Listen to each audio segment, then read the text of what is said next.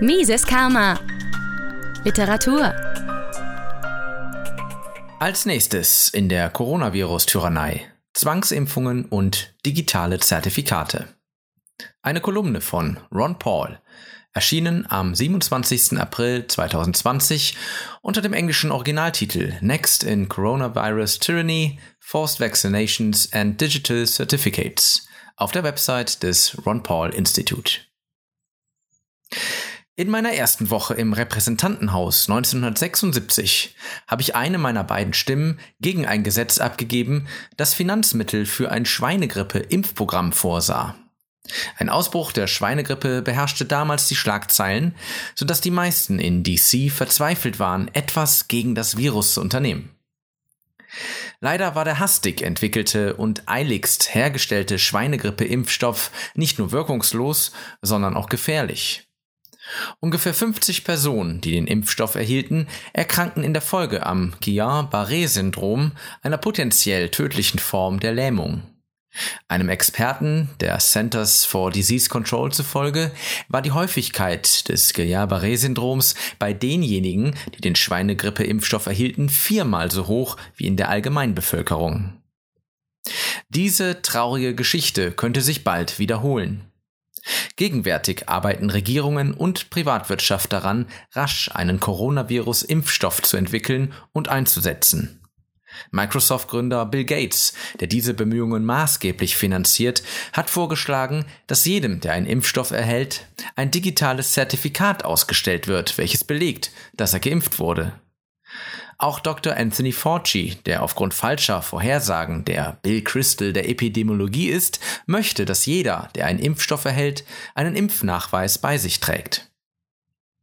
Ein weiterer autoritärer Vorschlag zum Umgang mit dem Coronavirus sieht vor, jeden dazu zu zwingen, eine Smartphone-App herunterzuladen, die seine Bewegungen verfolgt.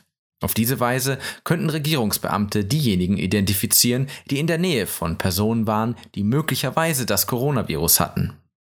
Eine solche gesetzlich vorgeschriebene Ermittlung von Kontaktpersonen ist ein Angriff auf unsere Privatsphäre und Freiheit. Impfstoffe können die Gesundheit verbessern. Zum Beispiel haben Impfstoffe dazu beigetragen, die Verbreitung von Krankheiten wie Polio zu verringern. Aber nicht alle Impfstoffe sind für alle Menschen sicher und wirksam. Darüber hinaus können bestimmte moderne Praktiken wie die gleichzeitige Verabreichung mehrerer Impfstoffe an Säuglinge Gesundheitsprobleme verursachen. Die Tatsache, dass Impfstoffe einigen oder sogar den meisten Menschen helfen könnten, rechtfertigt nicht, dass die Regierung Einzelpersonen zwingt, sich impfen zu lassen. Sie rechtfertigt auch nicht, dass Kinder gegen den Wunsch ihrer Eltern geimpft werden. Und es rechtfertigt gewiss nicht, Einzelpersonen und Familien in unfreiwilliger Quarantäne zu halten, weil sie nicht über digitale Zertifikate verfügen, die belegen, dass sie geimpft worden sind. Wenn die Regierung Einzelpersonen gegen ihren Willen zu medizinischer Behandlung zwingen kann, dann gibt es keinen Grund, warum die Regierung Einzelpersonen nicht zwingen kann, eine Krankenversicherung abzuschließen, ihnen den Besitz von Schusswaffen zu verbieten, ihre Arbeitsbedingungen zu diktieren und sie daran zu hindern, vermeintlich schädliche Handlungen wie das Rauchen von Marihuana oder das Trinken von Rohmilch auszuüben.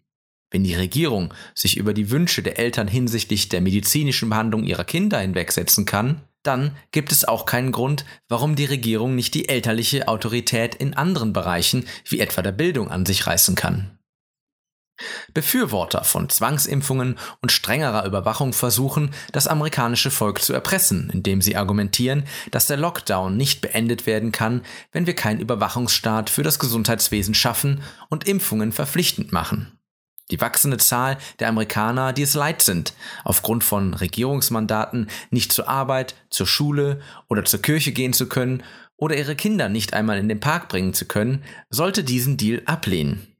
Stattdessen sollten sie ein sofortiges Ende des Lockdowns und die Wiederherstellung der individuellen Verantwortung für die Entscheidung, wie sie ihre Gesundheit am besten schützen können, fordern. Mises Karma, der freiheitliche Podcast auf Spotify, Deezer, iTunes und YouTube sowie unter miseskarma.de. Liebe Podcasthörer, wenn Ihnen diese Ausgabe gefallen hat, helfen Sie doch dabei, Mises Karma noch bekannter zu machen. Teilen Sie diese Episode in sozialen Netzwerken. Erzählen Sie Ihren Freunden und Bekannten davon. Hinterlassen Sie einen Daumen nach oben auf YouTube oder schreiben Sie eine Bewertung auf iTunes. Jede noch so kleine Interaktion hilft dabei, den Podcast zu verbreiten.